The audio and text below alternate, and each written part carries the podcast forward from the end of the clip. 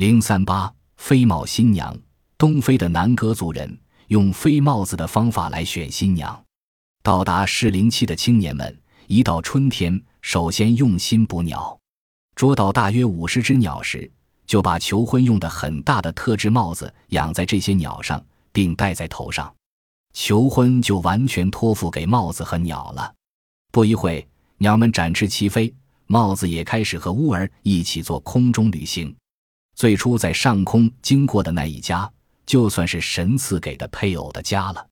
当然不得看那一家是否有适合结婚年龄的姑娘才数，不然的话就轮到下一家了。